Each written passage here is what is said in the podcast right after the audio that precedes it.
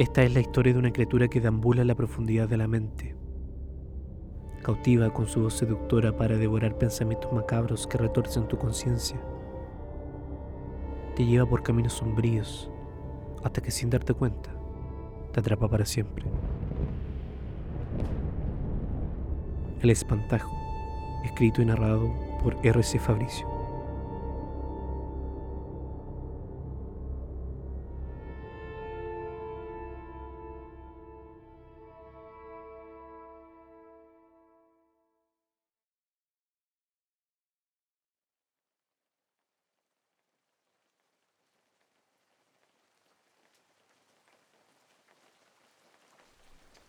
En los segundos previos, antes de un estallido, hay una quietud prisionera que se libera para develar algunos misterios que se escondan a simple vista. Aparece como una sombra en las grietas quebradizas que un bosque denso deja pasar. Se estremece entre los roces furiosos que aletean sobre las ramas afiladas que bailan sin motivo alguno. Incluso con el llanto que lamenta la noche, se deja escapar el susurro de una criatura que se oculta esperando su única oportunidad para salir. La tormenta retumba, libera un resoplido lejano que se aproxima. Crece el aguacero con rapidez. El repiquetear de los goterones traspasa chapoteando sobre los árboles, resonando sobre los rincones malogrados, cubriendo con una nube densa para enmarcar así la noche fría que comienza. Fue cuando la tormenta caeció sobre las calaminas de un techo destartalado, crepitando sobre los vidrios casi al borde de romperse, que una tempestad se liberó de la mente de la anciana que miraba por la ventana desde el interior. Veía su tenue reflejo sin reconocerse, sin comprender cómo había logrado sobrevivir hasta ese momento. Por alguna razón, la tormenta desprendía también los recuerdos fríos de una vida llena de heridas y golpes que aún sentía por todo su cuerpo. El semblante fisurado que observaba frente a ella aclamaba su agobio en busca de una salida rápida ante sus angustias. Entonces una voz se coló en su cabeza repentinamente.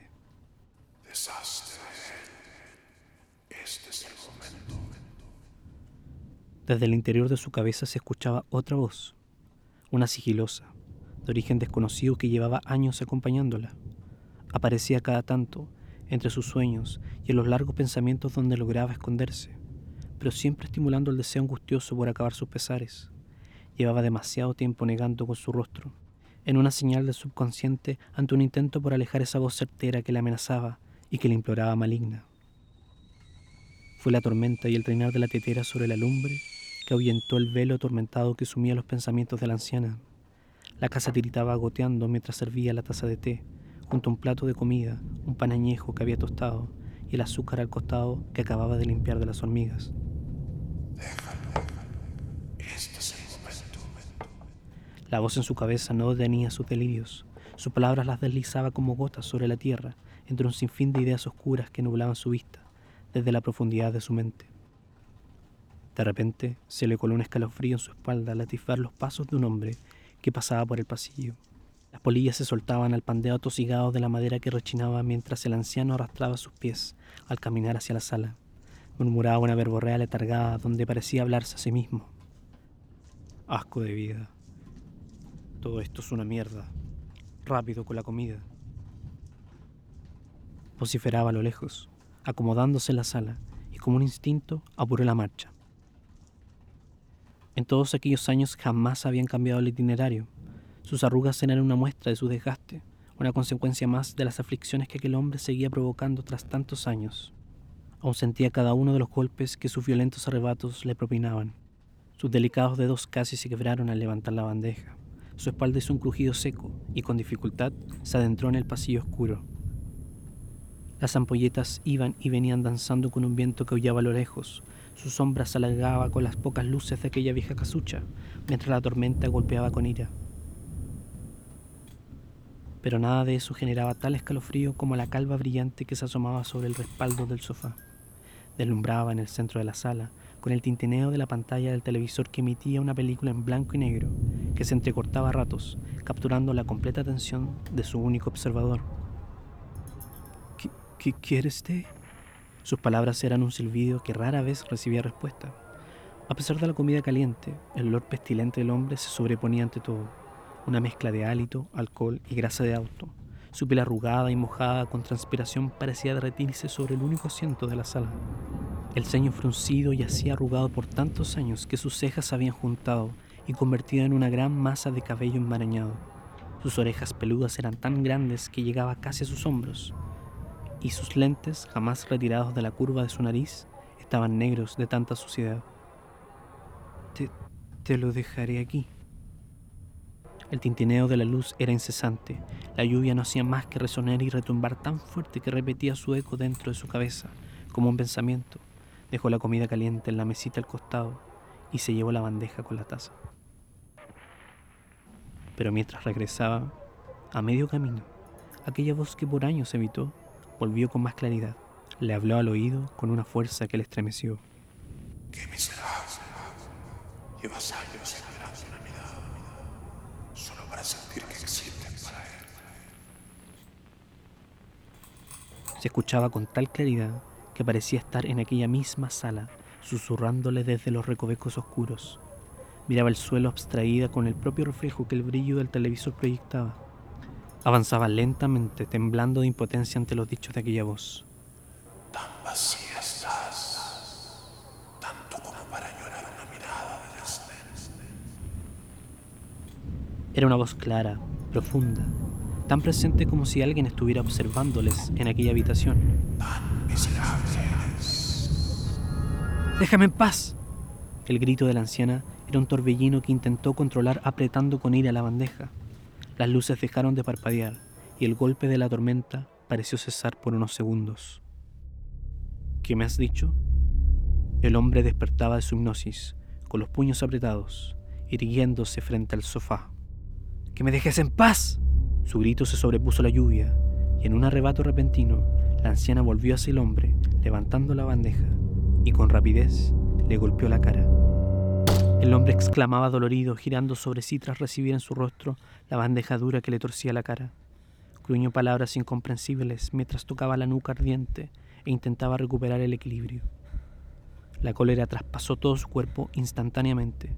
Sus puños apretaban la ira que expelía sus dedos, pero antes de poder defenderse, recibió en pleno rostro el plato hirviendo de la mesita. El líquido ardiente saltó sobre su piel, bajando su calva hacia su arrugado cuello, derritiendo todas sus gritas, llenando su rostro de una sensación de ardor insoportable. Entonces, la bandeja le golpeó nuevamente, con tal fuerza como para llevarlo de bruces al suelo. La anciana no se detenía, era cautivada por la ira, explotaba todas las penurias que aquel hombre le había infligido, todos los sufrimientos ahogados que durante las noches le atragantaban. Desesperada en llantos lo golpeaba sin parar, mientras el anciano se retorcía abatido.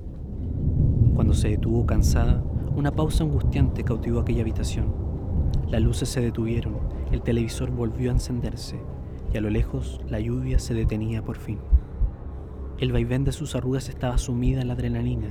Escuchaba el latir de sus venas con tal fuerza que parecía haberse salido de su cuerpo. Presionaba los dedos en un intento por contener aquella lujuria desfocada que tensaba su cuerpo en el inevitable placer de observar al asqueroso hombre tumbado en el suelo, con su desdén completamente derramado. Púdrete, susurró a su oído aquellas palabras que nacieron desde sus entrañas. Pero de repente, la mano pesada del hombre se levantó para agarrarle el cuello y con fuerza lanzarla por los aires. No alcanzó siquiera a responder cuando le golpeó el torso. Sus caderas se quebrajaron de las densas patadas y mientras se retorcía del dolor, la furia de las garras del hombre capturaban la poca energía que le quedaba, aprisionando con fuerza su delicado cuello. Dejaba de respirar. Allí dejaba de sufrir. Se desvanecía bajo un manto de recuerdos tristes. Uno encaminado por una vida miserable, desesperanzada. Uno en que el inexorable final la llevó hasta su propia muerte. Allí sucumbía a los placeres más retorcidos. Con aquel acto inhumano terminaba una tormenta que llevaba años siendo encendida por un deseo turbio que resonaba como una voz en su cabeza.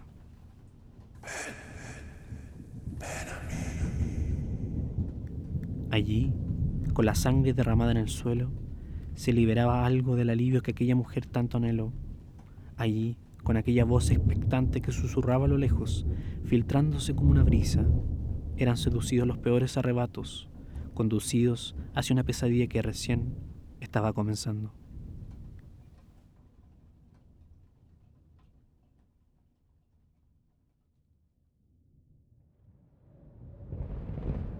El espantajo fue escrito y producido por RC Fabricio. No olvides suscribirte en todas las plataformas de podcast para seguir esta historia.